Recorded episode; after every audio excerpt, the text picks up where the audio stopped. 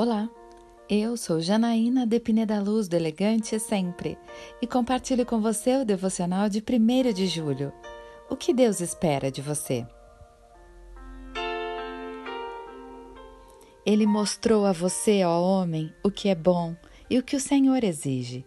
Pratique a justiça, ame a fidelidade e ande humildemente com o seu Deus. Miqueias capítulo 6, versículo 8. Existe uma grande diferença entre o que achamos que Deus quer de nós e o que ele realmente quer. O profeta Miqueias traz uma revelação nesse sentido. Deus espera três atitudes de nós: que pratiquemos a justiça, normalmente a palavra justiça na Bíblia tem o sentido de santidade, ou seja, de nossa adequação aos padrões de Deus.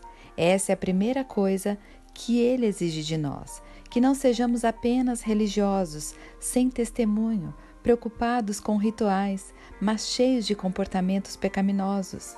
Se queremos agradar a Deus, temos que viver uma vida santa. Que amemos a fidelidade.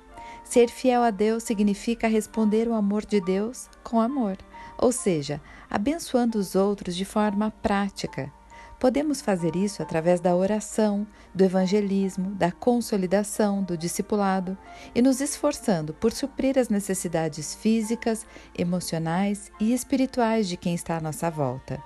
E mais, devemos amar a beneficência, ou seja, fazer tudo isso com paixão.